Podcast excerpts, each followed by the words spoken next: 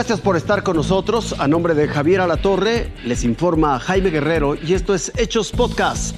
Los papás de la mexicana desaparecida en Alemania la buscan desesperadamente con el apoyo de la comunidad latina en Berlín. El tiempo pasa y María Fernanda, la joven mexicana de 24 años, extraviada en Berlín, Alemania, continúa desaparecida. Ya estamos a una hora de empezar el día 6, desde que perdimos comunicación. Los padres de Mafi viajaron a Berlín donde permanecen en contacto con la Embajada de México y las autoridades alemanas. La policía ya hizo algo el, lunes, eh, siguieron algunos rastros con, con perros entrenados que nos, decían que los rastros pueden seguir un máximo de dos o tres días y no más. Entonces ya lo que tenía que hacer la policía con sus perros entrenados ya lo hizo.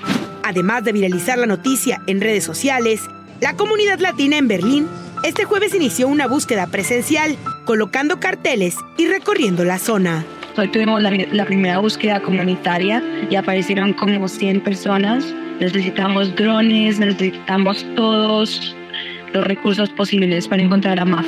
Hicimos varios grupos de búsqueda para ir a buscar en, en el área de, que está cerca de la casa. No es un área boscosa, hay muchos parques, ríos, lagos. Sus padres y amigos están seguros que la encontrarán.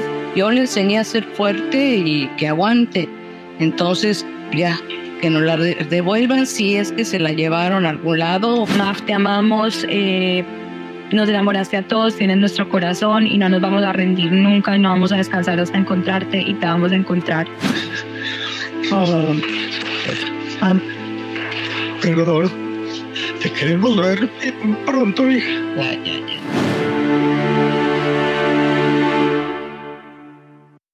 La búsqueda por parte de voluntarios latinos continuará este viernes en Berlín. Jaime. Intentan secuestrar a una mujer en Cuernavaca. Ella se defiende. Este es el momento exacto cuando cámaras de videovigilancia captaron un intento de secuestro de una joven esperando el transporte público en calles de la colonia Ejidos de Acapatzingo en Cuernavaca. Afortunadamente la familia salió al rescate.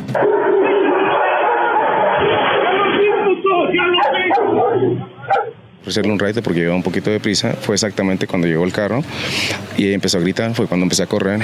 Al escuchar mis gritos y los perros, eh, ustedes lo ven, se percatan, suben al carro y se van. Fue el tío de esta persona quien logró ahuyentar a los hombres. Vecinos de la colonia aseguraron que el día de los hechos habían observado este vehículo color rojo con dos sujetos merodeando en la zona. Uno de ellos portando un arma de fuego. Después estar siempre atentos a sus alrededores, lo más importante, darse cuenta del peligro que corremos desgraciadamente. Eh, en estos momentos y siempre estar alerta pues, para que no, no sean este tipo de cosas. La Secretaría de Protección y Auxilio Ciudadano de Cuernavaca informó que recibió un reporte de abandono del vehículo rojo unos kilómetros más adelante. A pesar de los recorridos en la zona, aseguraron que los oficiales no lo localizaron. Exhortaron a la ciudadanía a denunciar cualquier tipo de delito. Con información de Sergio Ibieta, Fuerza Informativa Azteca. Se acaban medicamentos para padecimientos psiquiátricos y cada vez es más difícil encontrarlos. A mi hijo yo lo tuve que amarrar porque ya no tenía medicamentos. No, ya no nada más era su vida, sino la mía. Fernando y su mamá viven en la parte más lejana de Ixtapaluca, Estado de México. El joven tiene 25 años, padece retraso mental, epilepsia, autismo y desde hace nueve años esquizofrenia resistente a fármacos. La clozapina es el único medicamento que mejora su calidad de vida. Fernando viene a trabajar conmigo. Fernando puede salir conmigo a la calle a hacer las compras. Pero de nueva cuenta, escasea en el país. Esto es lo que escucha Blanca en las farmacias que venden medicamentos controlados. Está agotado, señor. ¿Está agotado? ¿No tienen alguna fecha? No. Su búsqueda se ha extendido a otros estados. En Puebla no hay, en Toluca no hay. De, me mandaron una de, de, Morelia, estaba en 800 pesos, he comprado en 1500, 2100.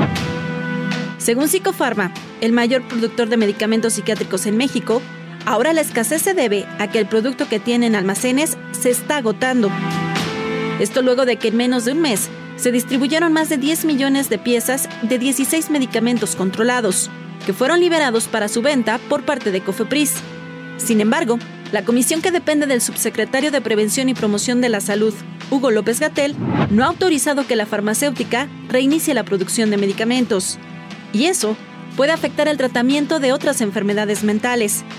De hecho, la plataforma Cero Desabasto ya registra 462 reportes en lo que va del año. Para el déficit de atención, medicamentos para tratar trastorno bipolar, medicamentos para tratar diversos tipos de psicosis, además de la ausencia o la disminución de algunos antidepresivos. El tiempo corre y la familia de Fernando vive en la angustia. Uno. Son cuatro las pastillas que toma diario y están por terminarse. Esta es la medicación de un día. De ahí la petición de una madre que solo quiere lo mejor para su hijo. Al señor Gatel que tenga piedad, que tenga piedad, porque no la tienen para nosotros, para los enfermos mentales no la hay. Por lo pronto este viernes habrá protestas de familiares y de pacientes en Cofepris, pero como hemos visto en los últimos meses, el subsecretario Hugo López Gatel parece no escuchar a nadie. Jaime. Esto fue Hechos Podcast. Gracias por su atención. Que tenga una espléndida noche.